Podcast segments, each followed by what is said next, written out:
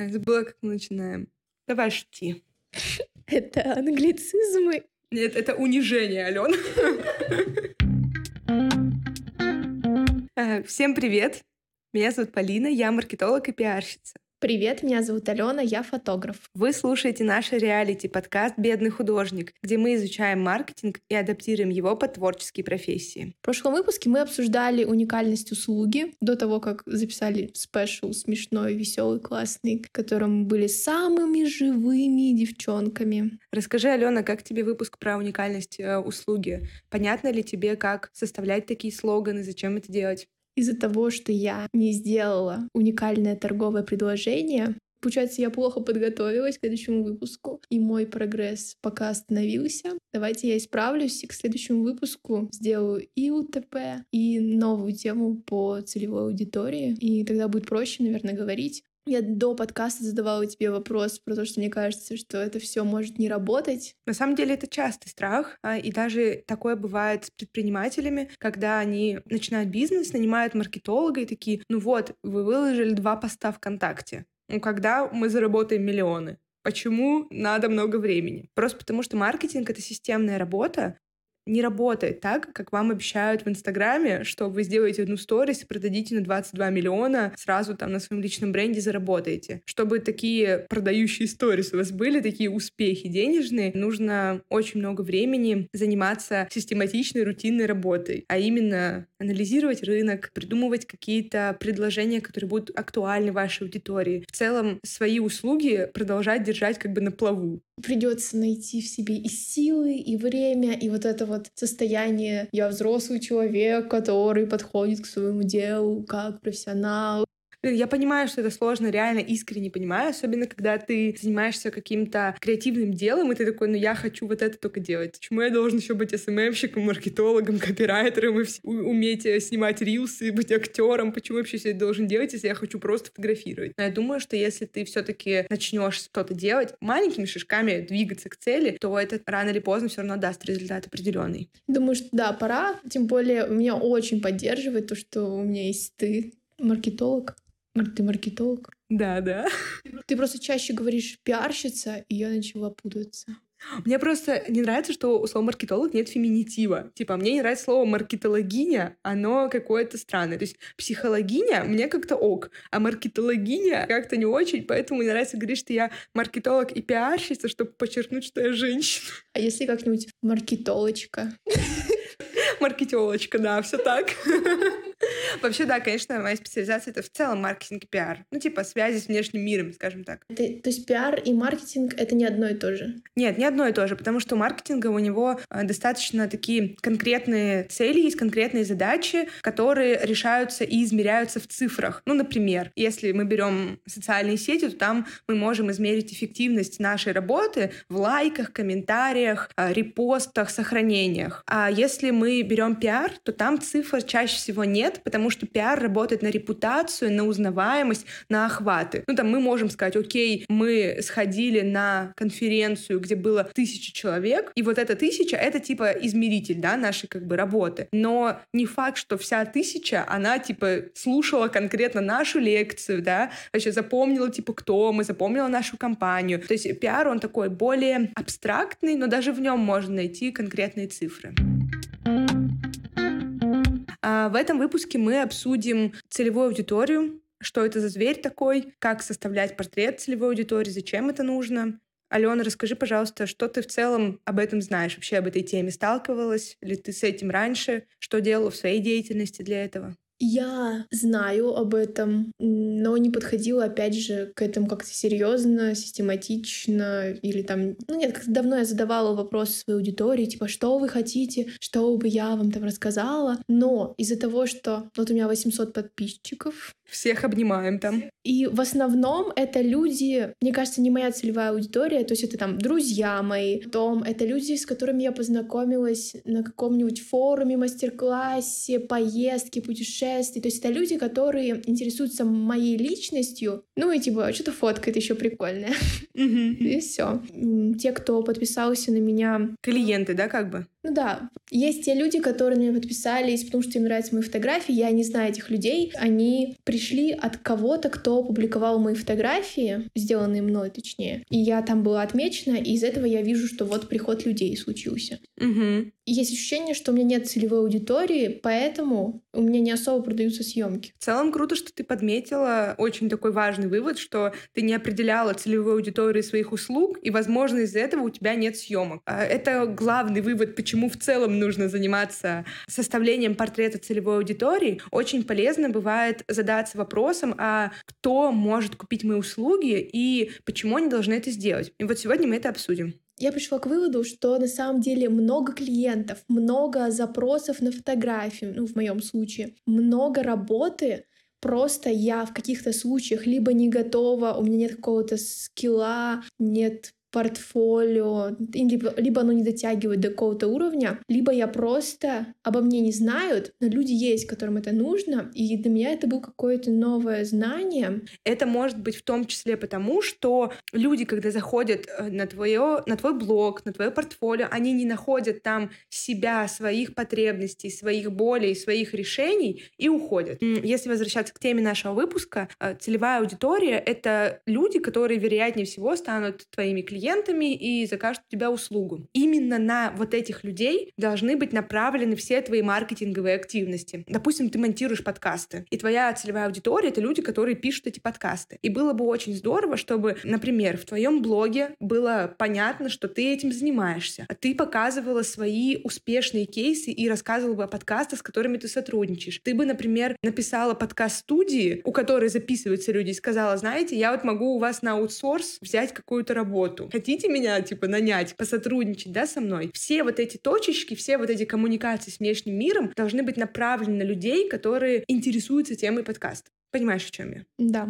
Угу, кайф. Да, целевую аудиторию определяют, чтобы в целом еще общаться с клиентами на их языке и рассказывать им о том, что им нужно. Может быть, ты слышала когда-нибудь такое выражение, что воду льют, не хочется вот эту услугу, не очень понимаю, о чем там, боюсь, что это будет не для меня, боюсь, что это будет не про меня. Вот когда люди такое говорят, они, скорее всего, понимают, что там какой-то бренд, он обращается не к ним. Например, э, какие-то люксовые, да, одежда, какая-то премиум бренды. Понятно, что студенты студенты по деньгам, ну, не потянут. Поэтому они туда не идут. И вот все вот эти стратегии, все активности бренд делает как раз-таки для того, чтобы отсеять тех, кто не нужен им. Мне сразу приходит в голову моменты, когда ты, например, не увидишь более возрастных людей на какой-нибудь модной кафешке. Например, сегодня мы с тобой сидели в Поль Бейкере, там бы, были бабушка и дедушка, люди постарше. И я такая, о, например, вот в это место они приходят, потому что здесь понятная кухня, удобно, цены комфортные, более такая семейная атмосфера.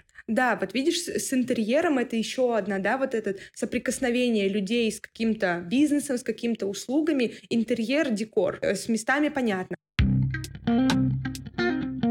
Прежде чем мы придем к методу определения, я у тебя спрошу, знаешь ли ты, что такое боль клиента? Слышала ли ты такое выражение? Что об этом думаешь? Я слышала, потому что ты мне несколько раз это рассказывал. Э, душнила тайм.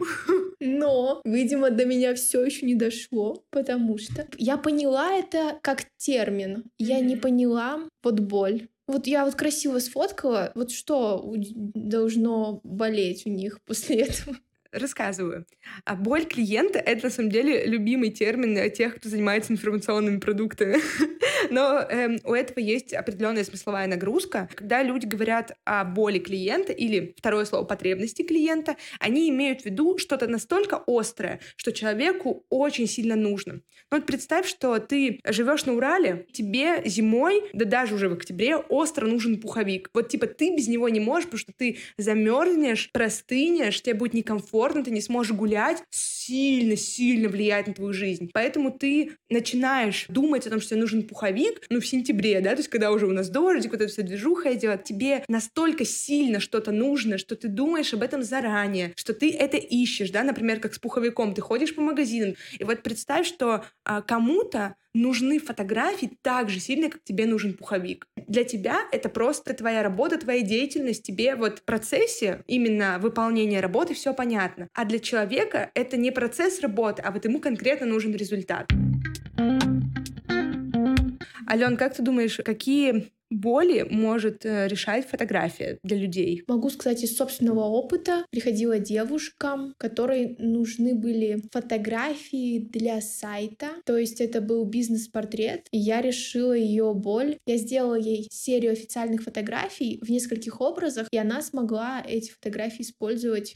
Еще пример. Я делала модельные тесты девушке, которая хотела начать карьеру модели, и ей нужно было показать какие-то кадры э, модельному агентству. Я как-то снимала вязаные топики, и я, правда, не знаю, сколько девушка продала этих топиков, но я вижу, что она тоже развивается, и это тоже закрыло ее боль. Здорово. Еще можно, после того, как вы определите боль, которую вы можете решить, несколько признаков обозначить. Таких, знаете, например, вот вы, если занимаетесь какой-то деятельностью в каком-то городе, допустим, как Алена фотографирует в Екатеринбурге, ваша целевая аудитория, она находится в Екатеринбурге, то есть вам нет смысла продвигаться в Москве. Или, например, может быть в том числе уровень дохода, платежеспособность, если вы хотите зарабатывать на фотографии, а творческие съемки раньше у вас только там были по бартеру, да, и на вас подписаны люди, которые привыкли вот этот бартер видеть, то они не будут у вас покупать. Я согласна вообще полностью. Мне только тогда непонятно, как привлекать эту аудиторию новую это уже, типа, знаешь, другой вопрос, потому что, допустим, если мы говорим про продвижение в конкретных социальных сетях, например, в Инстаграме, сейчас там очень популярный формат Reels, и Reels нельзя настроить как таргетированную рекламу на конкретный город. То есть единственное, что мы можем сделать, это просто снимать много Reels, ставить э, геолокацию, что ты в Екатеринбурге, и рано или поздно кому-то в Екатеринбурге это выпадет. То есть там, типа, нет э, конкретной аудитории по географии. А с таргетированной рекламой такое было, когда она была в Инстаграме можно сотрудничать с какими-то бизнесами, положим, рассылать просто письма, да, то есть выбрать себе там пять брендов, которые тебе нравятся, и всем написать письмо с предложением сотрудничать и отправить. А можно ходить на какие-то тематические форумы, какие-то конференции, чтобы там люди видели, что ты существуешь. А можно еще сотрудничать с местными СМИ и предлагать им снимать какие-то репортажи, какие-то рекламные, да, вот проекты. Способов на самом деле достаточно много, просто все они требуют своей, своей подготовки. Опять этот длинный путь длиною в жизнь. Да, все так. Вот, я еще сейчас предлагаю потренироваться в методе определения целевой аудитории. Я подготовила такую, такой прикол, такой метод, он называется 5W. Так. 5W — этот метод помогает ответить на пять главных вопросов, которые помогут составить портрет целевой аудитории а, человека или группу людей, которые должны у тебя купить. Вопросы звучат так. What? Что продаем, who, кто купит, why, почему купят, when, когда купит и where, где купит. с помощью этого метода мы сможем определить с вами тип продукта, портрет потенциального клиента, какую-то мотивацию этого человека купить именно у вас, какие-то условия для покупки и конкретное место приобретения. Могу привести пример ну, если пример интересный, то ладно. Пример, хороший, мне он нравится. А, давайте предположим, что вы продаете гончарные изделия ручной работы. Например, кружки, какие-то подставки под благовония, тарелки, вот все такое. И давайте мы сейчас с вами опишем целевую аудиторию для такого бизнеса. Отвечаем на все пять вопросов. Что вы продаете? Вы продаете кружки, термостаканы, подставки ручной работы под индивидуальный заказ с дизайном моря. Это важная пометка. То есть мы прям описываем все очень конкретно, дотошно. Дальше. Кто что у вас-то может купить? Ну, например, это могут быть люди, которым важен персональный подход и эксклюзив. И, например, это могут купить все такие осознанные экоактивисты, и вместо того, чтобы покупать одноразовые стаканчики кофе, они вот приносят с собой многоразовый. Почему они это хотят купить? Есть несколько вариаций. Например, потому что они хотят пить из красивой посуды. То есть для них это такое, знаете, типа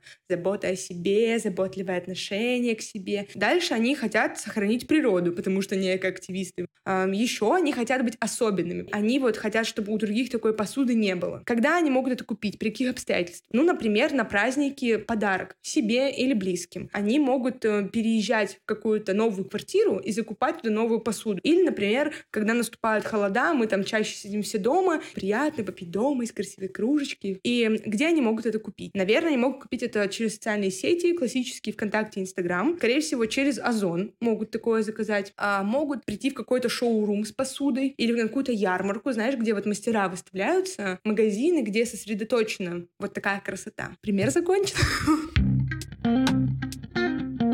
У меня вот такой вопрос возник. Исходя даже из психологии человека, нам проще работать с людьми, которых мы знаем, которым мы доверяем, мы понимаем, что будет хороший результат, мы просто тупо привыкли к человеку, и нам комфортно выходить из зоны комфорта всегда сложнее. Соответственно, многие большие бренды работают с фотографами, точнее даже с большой командой, которую они знают. Как пробиться на этот рынок вначале? Я понимаю, что всегда вначале тяжело, но, может быть, есть какие-то способы, советы. Да, я думаю, что у меня есть совет то, что вы такое чувствуете, мы все такое чувствуем, это нормально. Особенно, когда ты видишь каких-то мастодонтов своего дела, типа крутых фотографов, которые постоянно рассказывают, как они много чего снимают, и кажется, что как будто бы вот все заказы уже у них, да. Вот на рынке иногда не хватает просто, знаешь, здоровых, адекватных, спокойных профессионалов, которые просто спокойно выполнят тебе работу. Я, когда начинала свою карьеру, работала журналисткой, писала тексты,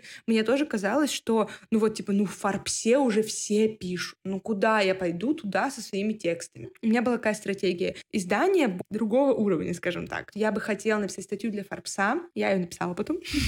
А, вот. Но я понимала, что сразу меня туда не возьмут. И мне нужно какой-то опыт, какое-то портфолио. И я просто начала брать заказы на тексты от других компаний. Таким образом, я наработала, а, в себе уверенность, что я реально могу это делать. Б, у меня была работа, деньги к существованию. В, я просто реально поняла, что я действительно как специалистка цена. И просто потом осталось найти вот этот контакт, вот этот канал находишь контакт журналиста, который там уже работает, станет твоим редактором, сможет тебе помочь, и таким образом у тебя будет статья. Я думаю, что в фотографии примерно такой же может быть скилл, как думаешь, рабочий совет в твоей нише? Р- рабочий совет точно, потому что вот ты сейчас разговариваешь, как мы с тобой обычно разговариваем без э, микрофонов. И меня обычно это очень вдохновляет. Я такая, да, я иду покорять мир, все сейчас будет классно. А так как мы это записали, я это еще и прислушаю и и вдохновлюсь еще раз. И люди тоже, услышав это, смогут поверить в себя и найти вот в себе силы, решиться там кому-то незнакомому написать, что-то mm-hmm. предложить. Я очень рада. На самом деле, правда, мне, мне хочется всем сказать, что того, чтобы пробиться куда-то, вам нужно быть просто адекватным, хорошо делать свою работу, или даже если понимать, что вы косякнули, не бояться это признать и, и правда это исправить. Ценят не идеальную работу, а работу, которая сделана вовремя. Все, в целом наш выпуск про целевую аудиторию подошел к концу. Если что, краткий итог мы опубликуем в Телеграм-канале. А в следующих выпусках мы обсудим, как составлять свое портфолио, как писать письма в холодную и, возможно, позовем психолога. Супер кайф, лайк, репост, подписка.